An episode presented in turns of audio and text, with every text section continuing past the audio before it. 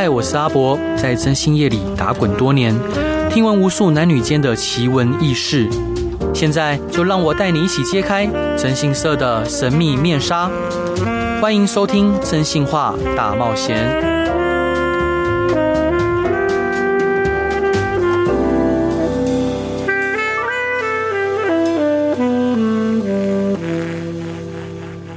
各位亲爱的听众朋友，大家好，欢迎回到飞碟电台，收听由我征信社阿宅所主持的《真性化大冒险》。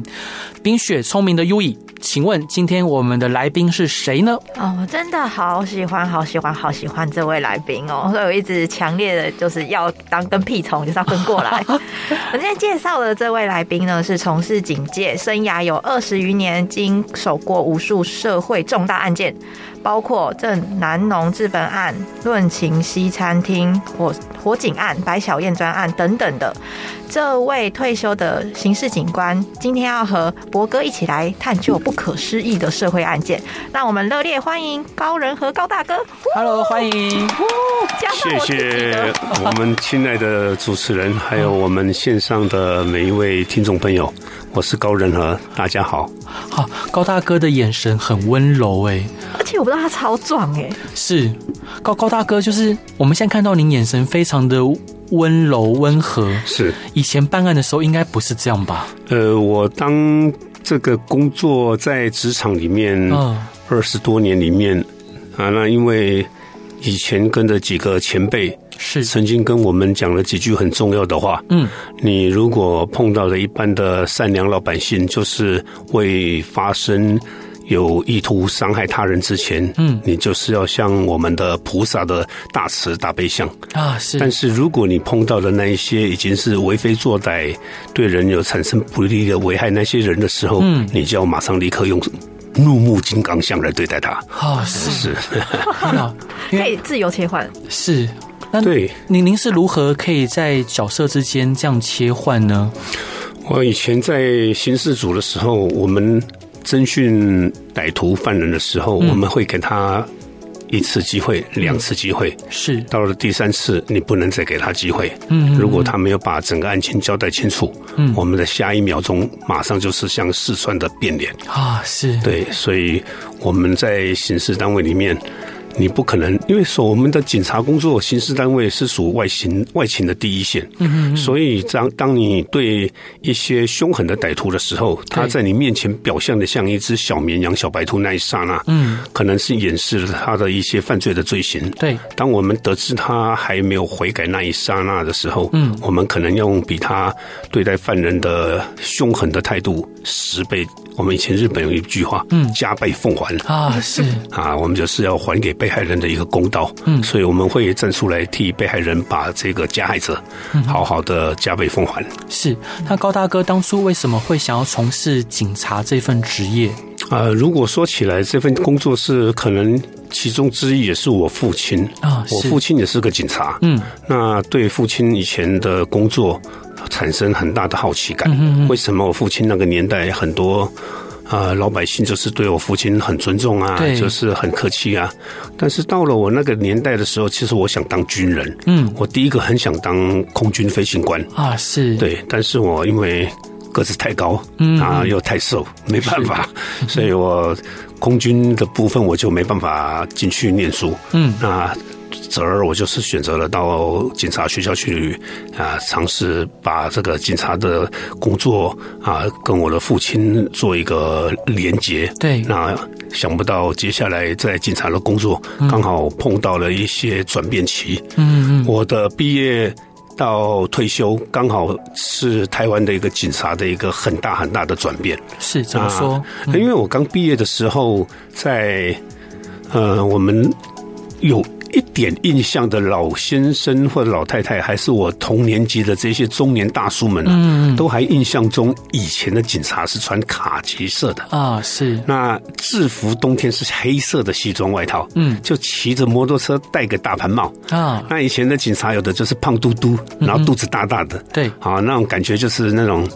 呃，一副就是呃，也不会伤害的，呃，反正就是给人家感觉那种呃，警察嘛，反正那小时候的一个观念说，那你不听的话就叫警察来啊！那那那个年代。啊，到了后来制服的改变，到了我们的民主的演化，从我们的以前的啊戒严时期，我们这叫动员戡乱戒严时期，嗯，然后到了一九八七年，由金国先生解除了戒严时期党禁暴禁的之后，嗯，那我们警察的制服装备也跟着改变了，是，所以那个时候有群众的一些陈抗，嗯，那慢慢的在接受了政党轮替，那所有都是在这个警戒里面完全没这这么中华民国开始创立有中华民国到现在一百一十二年，对，我刚好服务了这二十几年，刚好是一个最大最大的一个转折点，是，所以那个是等于是我们有经历过以前是非人道的对待犯人，嗯，和。口头劝诫的，呃，跟犯人沟通，到现在你要拜托犯人，是。啊，所以完全不一样。对，啊，所以这种过程让我这种科班出身的刑警，嗯，你在现在的社会，我是即将会被淘汰，嗯，那刚好身体那个时候也。不是，那所以我就选择了，时间到了我就退休了啊！是是，谢谢高大哥。高大哥在从警的生涯之中啊，您处理过这么多的案件，一定遇过一些光怪陆离的事件，甚至无法用科学检视。那可以跟我们分享一下，就是特殊的事件与现象吗？呃，这么说好了，因为如果我我警察做的工作里面，其实很多是没有办法用科学角度的。那很多人他会把他说啊，你这个是灵异现象啊，什么神灵。显呃，什什么显神明显灵啊？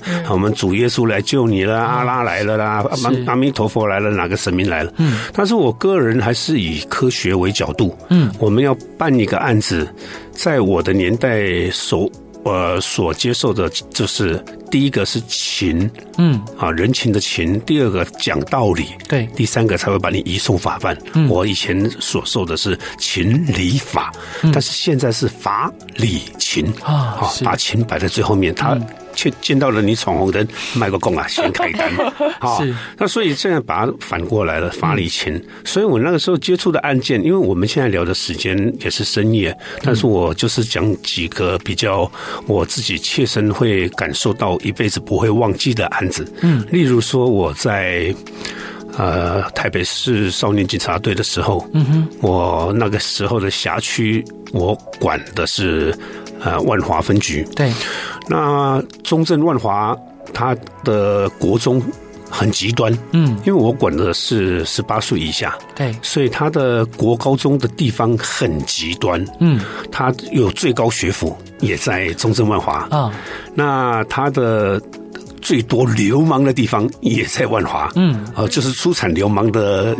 也也都一些中辍生，对，或者包括大家走的什么八加九啊，也很多都在万华。嗯，那我刚刚讲最高学府北一女建国中学都在中正区。嗯，所以我管的那个地方会让我精神错乱。嗯嗯啊，有时候去学校颁奖，有时候去学校演讲，有时候是学校抓小孩。啊，那我曾经在万华某一个国中，嗯，那一个国中，因为以前在少年队，我们必须跟校长、学务主任啊这些老师们都有一个。相当好的互动。对，那有一天有一个老师，他透过学务主任打到警察局来给我，嗯，就说我学校现在有一个啊、呃、学生有点问题，嗯，可以请啊、呃、高先生你找个时间拨空到我们学校来，我先跟你聊聊嘛。嗯、啊，那我就去了学校，跟校长还有他们的当时的国中的校长，还有学务主任，嗯、还有老师，对，我就了解了一个学生，嗯、那个学生。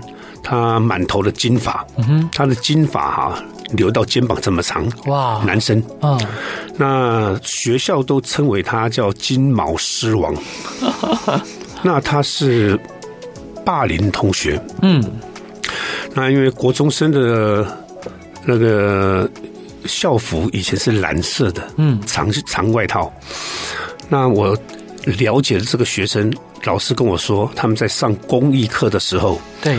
要坐板凳，嗯，那他都磨了一个棍子，有点像棒球棒。啊。转过来跟老师说：“你为什么要磨磨成圆形的棒球棒？”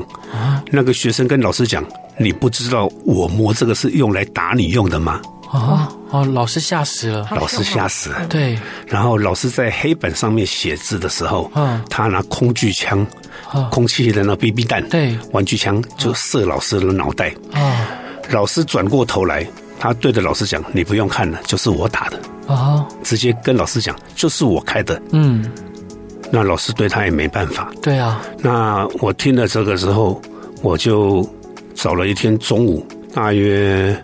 十一点左右，嗯，那我去到了他们的教室，他们教室在二楼。嗯，我到了教室的时候，我就把老师用手势把他挥出来。嗯，那我进去跟同学全班就比一个都不要讲话的意思。嗯，因为我看到的那个学生，嗯，躺在教室最后面，嗯，拿了八张国中坐的那种板凳，嗯。一面四张，对，两面八张排成一张床啊！全班同学的外套都脱下来给他当床被啊，当棉被。对，啊，就是全班的外套，小学生的外套，通通脱下来铺在那个八张椅子上面，他躺在上面睡觉。嗯嗯嗯。那我就叫全班的同学闭嘴，就是比个手势，叫他们都不要讲话。对，我一走过去。啊，因为我现在讲都都过了追溯期了哈，啊，这个是民国民国八十七八十八年左右的事啊。那我一走过去，我就把他摇起来，嗯，把那个学生摇起来，啪一个耳光就给他了，嗯。啊！一个耳光给他之后，他睡梦中看到我吓了一跳。嗯，然后我手铐一拿就把他铐下去。啊啊！当然现在是不可以了。啊，我手铐就铐了，他还完全莫名其妙。但大快人心哎。嗯，对啊，这个不尊师重道的毛毛头小子，哎，他完全傻眼了。啊，他根本不知道我是谁。对，我就胸口这边露出一把枪给他。啊，我说我是台台北市少年警察队。啊，你涉犯了几件恐吓案。现在马上跟我走，是他他手铐铐了啊！他哭着喊，马上哭了啊！叫老师救我，老师救我！哇，反差！我很强悍的啊，直接把他带着，跟我的学那个学长啊，带上我们的警车。是他在车上一直哭，狂哭。嗯，因为就毕竟还是小孩子嘛。对对，好。那到了办公室，我的办公室那时候在信义路五段一百八十号，嗯，松德路口。我的办公室在四楼。嗯哼。到了楼上之后，那个孩子露出很惊恐的眼神。嗯。那我我的眼神如果一翻脸是像扑克牌啊，是。所以那孩子很害怕。嗯。我感受他的恐惧。我说：“你为什么要勒索同学的钱？嗯。为什么要打老师？为什么？嗯。我问他很多为什么。嗯。他那时候一口也没讲，就是一直掉泪。嗯嗯，我说你爸爸呢？嗯，没回答。嗯，我说妈妈呢？嗯，也没回答。我说你跟谁住？他说跟阿妈住。嗯，我说叫爸爸妈妈来。嗯哼，还是没回答我。后来我查了他的资料之后，发现哦，他是父母离异。对。父亲抓去关，嗯，妈妈跑了，嗯，那从小跟外婆就是跟外婆住在一起，对，那他的阿妈在龙山寺前面卖花，嗯嗯嗯，卖口香糖，对，他他的经济来源有时候就是在万华会参加庙会，嗯哼，那像我刚刚讲的八加九，对，那会有一餐没一餐的，嗯，那没父母，他觉得他在学校老师不理他，嗯，同学不理他，完全。人家知道他是在庙会的一些小鬼，嗯，大家都会疏远他，对，觉得他是个帮派。嗯哼，那时候起，我其实心中我就有一股那个酸鼻酸呢、啊，涌上心头，嗯、但是我还是很坚强的跟他讲，我说你这个样子不行哦，你如果这个样子的话，你的下场就是准备进去监牢。嗯，好，去，我说你要不要通知你的外婆过来？嗯，他说不要不要，他说。叔叔，拜托你不要。嗯，好，那我就没有通知他的外婆。嗯、我说好，两条路让你选。嗯，啊，第一条，现在马上叫你外婆来。嗯，第二条，你明天下课之后，嗯，自己坐公车来我这边报道。嗯，他选择第二条，是来我办公室报道。那报道的时候，因为我那时候很多公文嘛，对，我说你帮我盖章。嗯哼，就是帮我盖章了。对，那我们旁边有女警嘛。嗯，女警。来了，他来了，呃，一个多礼拜，快两个礼拜的时候，嗯，女警也会教他一些简单的英文单词，对，简单的一些功课，对。然后有一天，他头发理的比我还短啊，是头发理短了。对，那他看到还有其他的学生嘛，因为我们少年队很多辅导的学生，嗯、有的还住在楼上的。嗯哼，那他有一天就跟我讲：“叔叔，我想当警察。”啊，是。我说：“你当什么警察？你有什么资格当警察？你国中都读成这样，你是你有什么资格当警察？” 对，他说：“我真的很想当警察。我看到好多都好好棒的，年纪都跟我差不多。”嗯，那他来我这边，我一个小时不多了，嗯，我就是给他五十块。啊，是。啊，就是他来这边三个小时，我就给他一百五，嗯，我自己掏腰包给他当个零用钱这样的，嗯，我说你有空就过来，每天过来，嗯，啊，你有事请假，你必须要跟我请假，对，好，那过了一段时间，他三年级下学期了，头发完全变了，嗯哼，变了，完全变了个样，对，但是学生还是不理他，嗯哼，不跟他讲话，怕，嗯嗯嗯。我就帮他的妈妈，他的阿妈，嗯，把他户籍哈，嗯，他万华可以转学，对，我把他学籍转到附近其他的国中，嗯，转到国中之后，他三年级就在另外一个国中念书，嗯嗯，然后生活变得很正常，对，很正常之后，嗯。他说他一定要考上警察啊！结果他高中考的时候，他打电话跟我讲：“叔叔，叔叔，我考上了中正高中啊，很棒哎！哎，那个那个时候，当时还不错。是啊，我说那恭喜你啊，你迈向警察第一步了。是，你好好念的话，中正高中是有机会的。嗯，那陆陆续续有一天，他学费算是公立的嘛。嗯，他说他也要帮阿嬷。卖花卖东西啊，有时候在餐厅帮忙做一些小杂工。嗯，我说你不准再跟那些人混了。嗯啊，那他有一天他就跟我讲：“叔叔，我一直有件事放在心里，可不可以跟你说？”嗯，我说：“你说啊。”嗯，他说：“我可不可以叫你爸爸？”啊，我说：“当然可以啊。”嗯，所以他是我收的第一个干儿子。是啊，高中毕业之后。他去考警察，没考上。嗯嗯嗯，但是没考上，让他考上了一个私立大学。嗯，私立大学的法律系哦，很强哦，还不错。是是，嗯，法法律系。嗯，那时候他一开始学费也是不够。我说，你想念吗？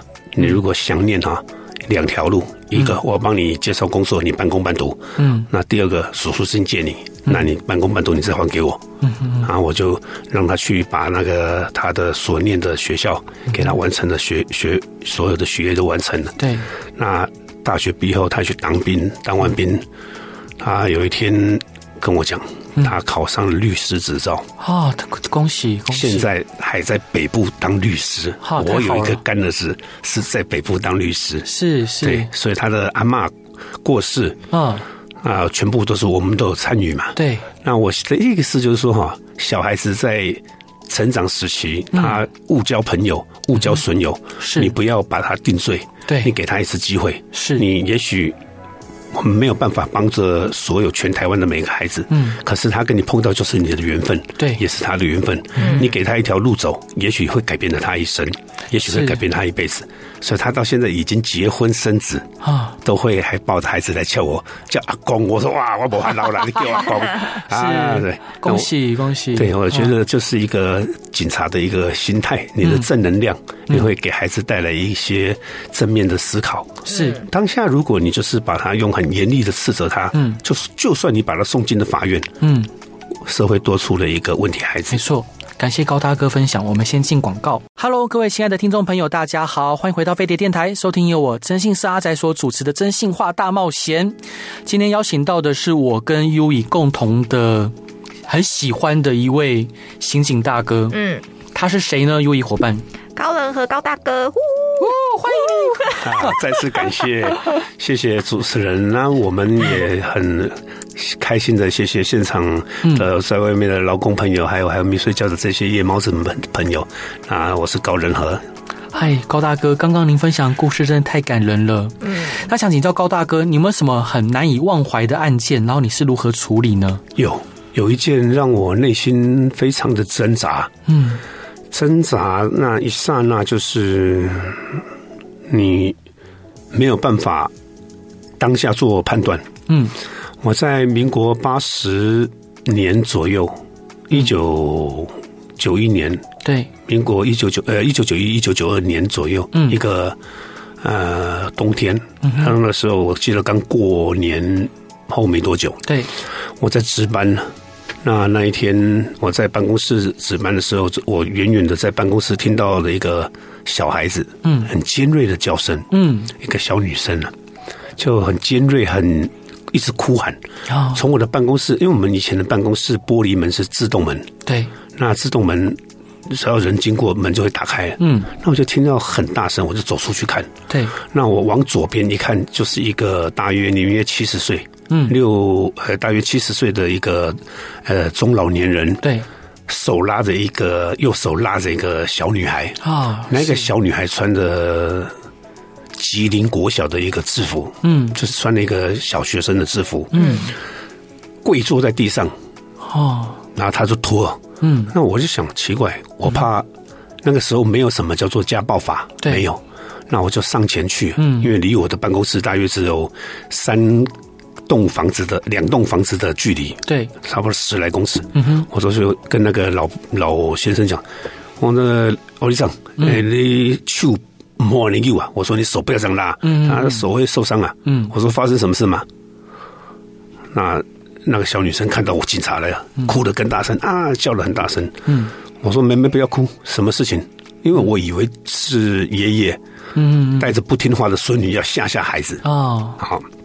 然后说什么事情到办公室再说。嗯，那小孩子哭的声音一直静不下来，就对了。小女生，嗯、那年代还没有现在的小七，嗯，也没有现在的便利商店那么多，嗯，只有一些传统的一些杂货店。对，那个老的年纪大的那个伯伯就说：“你这个小偷，这么小就偷我的东西，嗯，我非把你抓警察局教训你不可。”嗯哼，啊。你这个没家教的小孩，嗯，嗯，那小孩子小学二年级，嗯，啊，那我就说你妹妹，你不要哭了，嗯，我说你偷了人家什么东西？老实说，到底是发生什么事？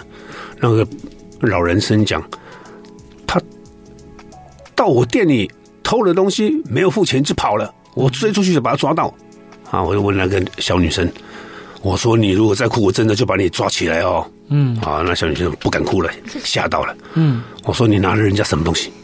他说我拿了一支铅笔，哦，一瓶养乐多，嗯哼，一个苹果面包。嗯，我说你为什么拿人家东西？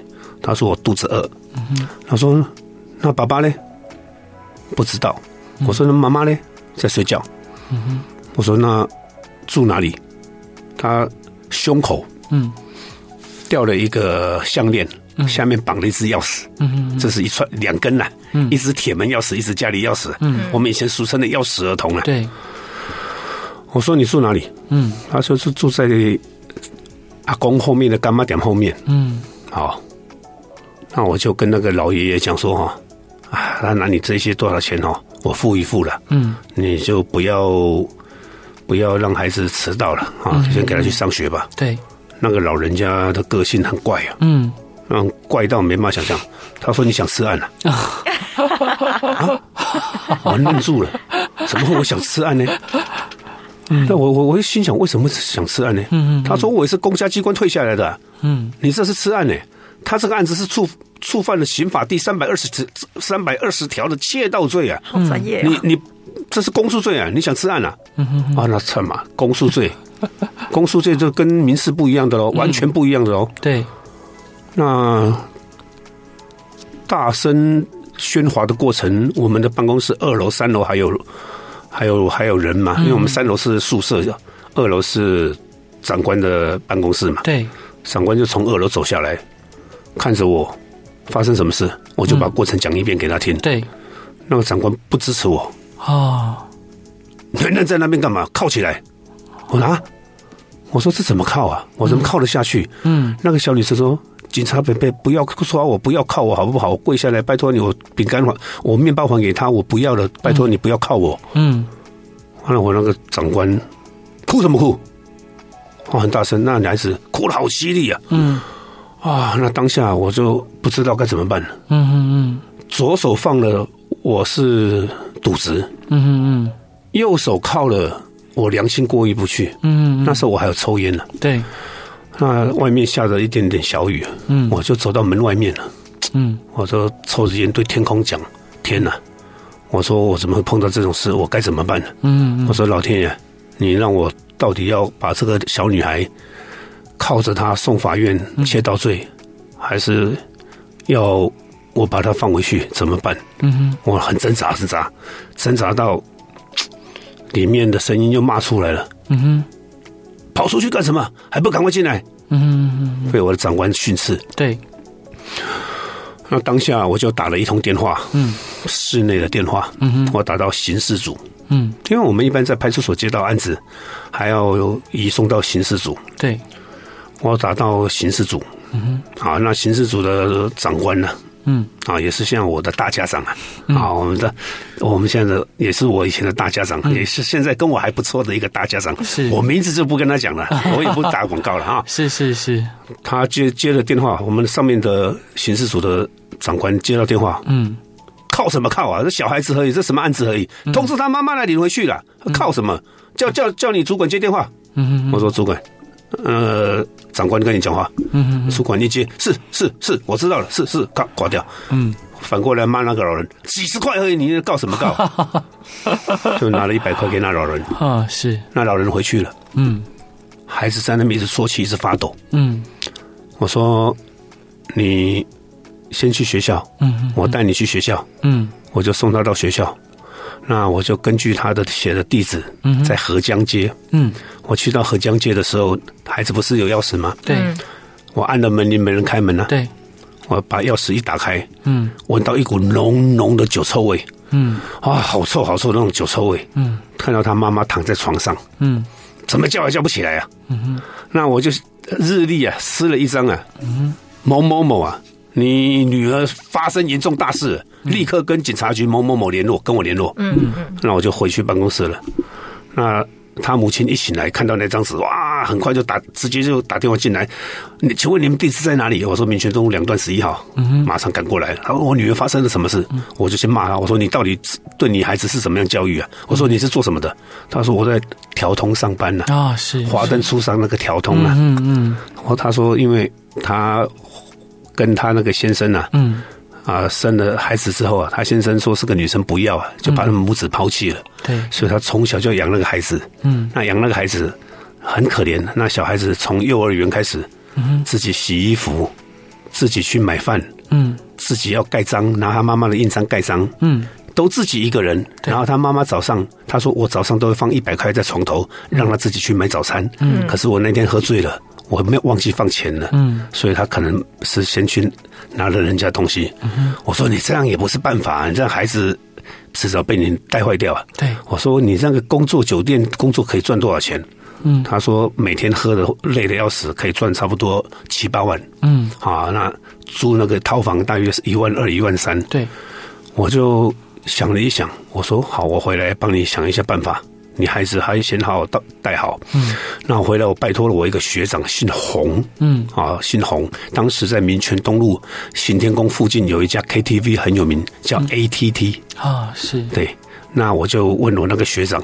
我说我有现在有一个哈辖区有一个这个孩子和他妈妈两个人住在一起这个案子哈，对，那你可以帮他介绍工作嘛？你问问看 ATD 的老板愿不愿意帮他介绍？嗯，他就去问了。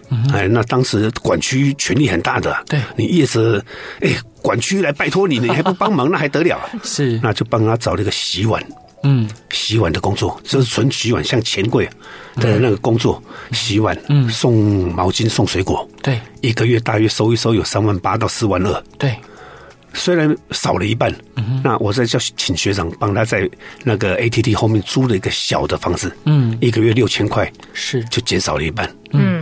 那孩子就离他妈很近呐、啊，而且是很单纯的店嘛。对，那女小女生就很正常的下了课也学会去帮她妈妈洗个碗呐、啊，嗯嗯，就在那边过生活。对，那过了没几年我就调走了啦。当然，那孩子我也不知道后面是怎么样。是，只是我说当下我如果把那个孩子移送法院，嗯，孩子会恨我一辈子，然后会留下来了一个切盗罪的罪名，嗯，然后他妈妈也会恨我一辈子。嗯，为什么我要把他移送？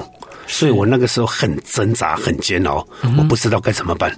那时候，当时只好请求比我的主管还大的人来做这个事情决定。如果上面的人坚持要移送到法院，嗯，公诉罪，其实你送我到法院，我换那个孩子都没关系。嗯，可是我就是希望给孩子一个机会，因为机会不是人人给的，但是他碰到了你，就是跟你磁场近。嗯，所以我觉得你必须给孩子一个机会，让他改变他的人生。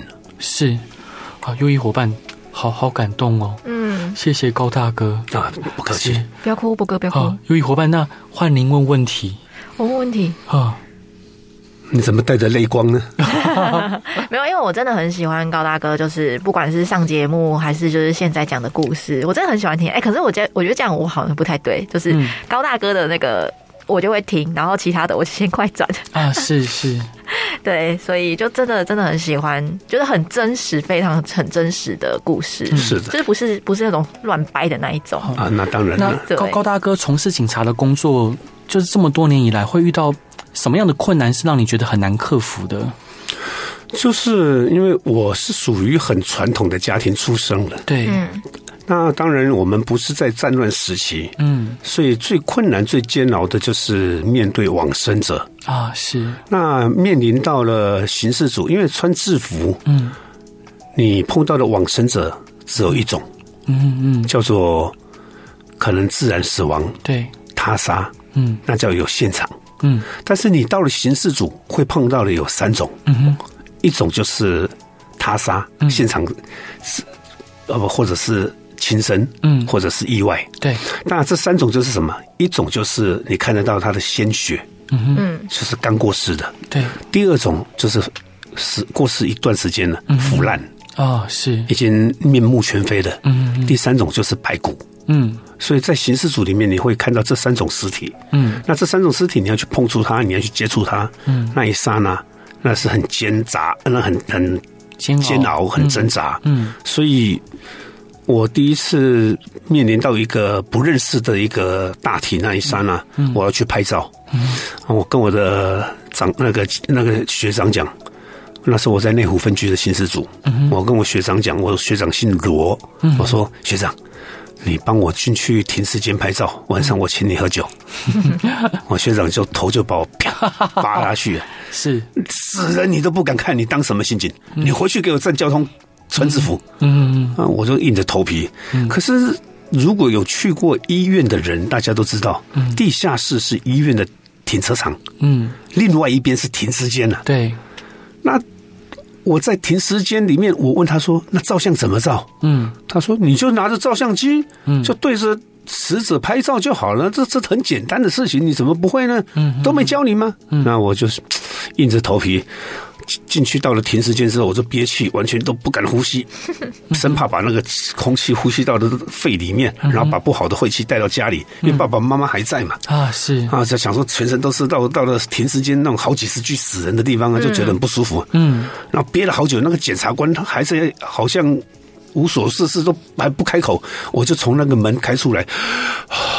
吐了一口气，嗯，那在停车停车场就停顿了一下，嗯哼，他说：“哎，刑警呢？要拍照了，不进来？” 哦，进去再深呼吸进去，就就看到一个那个不锈钢的那种停尸台，对，上面躺了躺了一具往生者，嗯嗯嗯，我不敢看，我只看到到侧面，嗯，那我就他说拍照啊，我是这样，那个时候是用柯达软片三十六张的，对，我就不敢看尸体，嗯，我就切切切切切切切切切切切。照了三十八张，开三十六加二可以多照两张啊！好，赶快送洗啊！终于结束了人生第一次的验尸报告啊！那三十八张拍出来没有一张照到全部全身的，我被骂死了。照到耳朵，照到手指头，照到脚趾头，就是没照到脸了。是，因为我不敢看呢，嗯，很挣扎，就吓死我了，我怎么看呢？是啊，被骂骂的要死，骂的，然后你是。哪个学校毕业的？怎么有你这种天兵呢？回去再给我照一次。嗯，好，那我们再重新面对，就是整个大体照一遍。对，受伤部位照一遍。嗯，脏器外露部分照一遍。嗯哼，那整个人大约照了五张到六张就可以了。是，那一次是我人生的一个转捩点。嗯哼，后来我刚刚讲的那个长官，对，好，我我现在不当帮他打广告了，反正他现在也是我们的。大家长，大家长，对，那我他跟我讲了一句话，嗯，让我颠覆了我对这些死亡往生者的一个观念。嗯，我讲了好多次，嗯，没有一个人他是看到往生者他就会同情他的，嗯，因为除非你家是做殡葬业，对。那因为他跟我讲了这么一句话，说你今天是当警察，嗯。现在在你躺在面前的不是死人，嗯，我说不是死人，那这是什么？嗯，他说这个叫做被害人啊，是被害人多了两个被害这两个字，嗯，我恍然大悟。对，他说如果他有身份。嗯，你负责赶快通知到他的家人，嗯，让他把尸体领回去，嗯，大体领回去。嗯，如果他是被杀的，你要赶快把他抓到凶手。是，所以你看到的不是死人，他是跟你磁场比较近的被害人，你必须要帮着他。嗯，颠覆了我对警察对这些处理命案完全不惧怕、不害怕。我甚至于在单位里面跟我的长官说，所有的刑事案件现场。他们不去的，我一个人先到，嗯，我去处理没关系，是因为我们已经知道生命的意义在哪里，嗯，所以从那个时候，我对一些往生大体就不会恐惧了。嗯，是感谢高大哥的分享。我们先进一段广告。Hello，各位亲爱的听众朋友，大家好，欢迎回到飞碟电台，收听由我真心是阿宅所主持的《真心话大冒险》。真的第一次感觉到广播的时间不够用，嗯，就是高大哥这么精彩又充满哲理跟智慧的故事。嗯，高大哥，那我想再请教您，因为呃，每个职业都有我们的。都会有它的意义在嘛？是。那从事警察的工作，您觉得最有成就感的事情是什么？呃，当然，我们是人民的公仆。我不是讲客套话，嗯、我到现在退休之后，我还是觉得公务人员就是公仆。是。那你就是有有了领了国家薪水，你就是要为国家人民做事。嗯。所以不能有成就感这三个字在心里啊。是。但是你会觉得你做的这个事是很有意义的。嗯。我在。负责管行天宫，民权东路那个时候，嗯、以前的民权东路行天宫里面有让你烧香、点香拜拜，嗯，那前面有很多算命摊，对，还有很多卖花、卖吃的，有点犹如一一个小夜市一样，嗯，那我们的辖区当然就是有一个叫做净空专案，净空专案的意思就是要取缔摊贩。当然，行天宫旁边很多摊贩呐。对啊，就是卖吃的啊，什么甜不辣啊，什么小吃，台湾小吃很多。哦，啊，那记忆很久了啦。那年轻人可能就对这个没有印象。嗯。那有一次的一个净空专案，就是我们的长官带队，嗯，开着红色的摊贩车。对。那我们每一个警员就骑着一部摩托车，嗯，一个警员负责要拉一个摊架啊，把那个摊贩扣到摊车上没收啊，没入了，嗯，那我的想法。我说你如果包括为什么我后面会延伸想当刑警的原因，就是含在这个里面。对，穿制服你去开罚单，嗯，你把红线开了，如果这个人永远不停红线，嗯，这条红线永远没人停，我会去开。嗯，可是不是啊？你开了之后，他马上下一步又停进来了。对啊，那你这个摊贩你把他取缔了之后，他明天一样又换一个新的摊架在那边卖了。是啊，你没有办法根本去去。解解决这个问题，嗯，你是做一些绩效给上面的人看，对，表示你有在做事，嗯，这是我非常非常讨厌跟痛恨的事情，嗯，那会在那边摆摊贩的人，起码比去偷去抢的人、去骗的人还来得好一百倍、一千倍，是啊，那我就看到了门口有一部摊架，嗯，在卖那个金那个那个香啊，卖那个米糕啊，哦、小的米糕啊，嗯，饼干呐，嗯，那。没人的，嗯，换成我像小偷一样啊，反正要扣扣那种没人的，好了，嗯，那我就一手这样往后拉那个摊贩车，那个摊贩车不大，大约就一点五公尺，对，小小的摊贩车，嗯哼，我就拉着那个摊贩车，嗯，我怎么边走边拉，要往前面的卡车，边走边拉的时候，怎么发现越来越重啊，很沉的感觉，怎么会？我头就往回一看。嗯哼，就看到一个瘦巴巴的老人啊，哦、那个老人大约只有五十来公斤，很瘦。嗯，那嘴巴叼个一根烟，那两手拉着摊贩车，嗯，那个那个手的那个推车的柄怎么样？嗯，就在那边就跟跟我这样子突突突突突突突突，嗯，也不讲话。对，我就问他说：“阿贝啊，啊，这里也有，这你的吗？”嗯，他不讲话。我说：“是不是你的啦？”他就跟我说：“警察先生。”你可不可以不要扣我的摊价？嗯，我让你开单好吗？嗯，我说你不早点出现，大家都已经扣上车了，嗯，我怎么可能不扣你摊价？嗯，他说你扣摊价，我全家要饿死。嗯哼，我说你全家饿死，为什么？嗯哼，那所有的被扣摊价的全部的人哦，十几个都围在看着我，哎，包括警察、学长，通通围在那边围个圆圈圈看着我，嗯，要跟我刚刚那个小女生一样，要不要把她扣上摊价？嗯，啊，好好难过，完蛋了，怎么又碰到这种事情？天哪，那煎煎熬。那老人就说：“你真的把我这个摊扣走，我全家会饿死。”嗯，我说：“那你住哪里？”他说：“我住在建国北路三段一百九十一巷，呃，九十一巷是某某号。”嗯，我说：“那是我管的地方，我怎么没看过你？”嗯，他说：“我电铃坏掉了啦。”嗯，那我说：“你跟谁住？”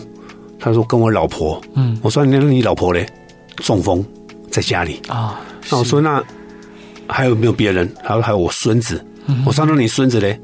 那个摊贩车下面有个抽屉啊，嗯，一打开，他孙子在里面睡觉。哦，是是，他孙子三岁，嗯，在那个摊贩车里面睡觉啊，嗯，躺在摊贩车里面啊。对，我说：那那那你儿子嘞？他就摇头不回答我。嗯，我说：那那那那你媳妇嘞？他说：媳妇在上班。嗯，他说：这一摊该让你扣走，我们会饿死。嗯，哇，我那时候好挣扎，天哪，这怎么办呢？对。啊！我说你走走走走，推走推走推走推走。嗯，我说你推走，这真实的故事我讲我就敢负责任。嗯嗯，其他就开始骂我。你看警察收他钱哦，不能为什么要扣我们的，要放他的？嗯嗯嗯，我一定负责任这个事情。是。那我其他的学长说，好啊，我你个狗，你个狗，你告他告我。嗯。那一些摊贩后来想想啊，算了，还老人呢，那老人家算了算了算了。嗯。就算放我一马，放我一马。那他放我一马，他们也知道那老人的苦处嘛。对啊。后来我去那老人。他们都叫我三分钟。嗯，为什么叫我三分钟？为什么？因为我以前在行天宫的勤务的时候，嗯，你的摩托车、警车一到行天宫，很多那个阿婆啊，嗯，还有那个阿公啊，嗯，手提的篮子在卖的那些啊，他们闯马路啊，从松香路跑过去，民权东路闯红灯这样跑啊，嗯，那被撞到算谁的啊？嗯哼，然后我。自己创立了一套啊！我就站在行天宫下面旁边那个地下道啊，我就站在上面了。我拿一个小扩音机啊，你们不要用跑的，我给你们三分钟时间，你离开，我就算计时三分钟。三分钟时间一到，我的警的警用帽子一丢，你就不准给我跑了；原子笔一丢，你就不准给我跑了。是因为我给你三分钟时间离开啊，嗯，所以我就。开那些摊子比较大的，跑不动的那种的，对，那像小的阿婆的，我就让他们离开，所以他们都都叫我三分钟的来了，三分钟的来了。好，后来我跟那个老阿公就熟了一点了。我说你你儿子嘞？嗯，啊，他说其实我们讲这样啊，你不要问了，嗯，就用闽南语话跟我讲，他这个这个不孝子，这个混蛋家伙，不问了，你不要我想到他就气。哎，有一天他突然打到警察局给我，嗯，他说。管库哎，管区先生，嗯，你可以帮我一个忙吗？嗯、我说什么事？他说你可以帮我找儿子吗？嗯、我说你不是说他没有用的家伙，你你不想跟他联络？嗯，啊，他说我太太二次中风，最后一眼想看到他、哦、看到他儿子啊，是，他一直求我说要看到他儿子。嗯哼，那我就很单纯啊，嗯、那个时候我非常的傻。嗯、我说你把你儿子照片拿给我，他拿一张黑白的那种大头照，像我们驾照那种大头照，我就把它用。影印机拿回去警察局，影印机放大，那种 A4 的放大，我放大了差不多一两百张，对，我就滨江果菜市场随处电线杆上四处贴啊。那我们那种笨啊，不懂得怎么样通报啊，我那时候还不会啊。也不是像现在可可，因为他没有正式报案嘛，嗯、我就附近贴寻人启事，嗯、那个脸看到我脸都是模糊的啊。哦、那我觉得就就这样做嘛。那后来我去问我的学长，就是我跟他交接的学长，嗯、哼我问他是那个林学学长姓林呐、啊，哦、林正道，我都我就先问那个正道学长，我说学长，你知不知道三段九十一巷有一个？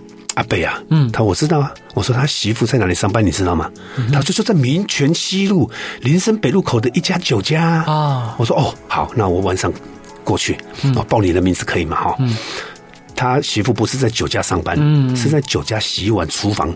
对，以前酒家有那个酒家菜，嗯，他是在酒家里面帮忙做打杂的工作，对对，对，对。我问他说，到底发生什么事情？你老公呢？嗯、他是发生什么事？嗯嗯。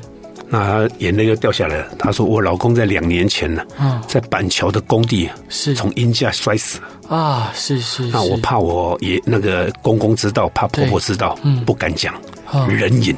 是是。啊，到他死，他老妈死的时候，婆死的时候，他还不知道他的儿子已经死掉了。是，我就写有一天，我写了一封信，嗯，代替他儿子写的，嗯，给他那个。”老阿伯啊，我说林健有下坡来了，人告我了，那那边还漏雨的，我就帮他代笔啊，写一张假的书，那个那个书信呢，我说，呃，呃。不孝的儿子啊，某因为啊，父母亲，我现在啊，你们年纪大了，我在国外海外打拼，等我赚到钱回来，我一定会好好侍奉你们老人家。这样就写他，但帮他写，我就丢到他的摊摊架上面，他说我不看了，我说我不看了，可能我相信他有看的。那后来我离开那个单位没没两年，他也死掉了啊，是，哎，死掉的时候，到他死的时候，他跟他太太都没有知道他儿子的死讯。嗯嗯，但是我觉得这件事情让我是觉得说，起码。让他夫妻两个死之前知道说他儿子还是活着的，是让我到现在我觉得这个是我做的，虽然是有点骗他，但是我觉得是一个善意的谎言。是感谢高大哥，对，因为其实我很多警察朋友他们都在岗位上，有的时候会觉得不知道自己为何而战，甚至有时候会觉得有点。呃，迷失。像之前我们采访一位警察作家，他就提到类似的事情。今天真的很感谢高大哥的分享。然后最最后一段，就高大哥想分享给大家的是陈淑华的《梦醒时分》。感谢高大哥，谢谢你。好，也谢谢空中的观众朋友。对，也希望大家喜欢今天的广播。然后大家晚安，拜拜。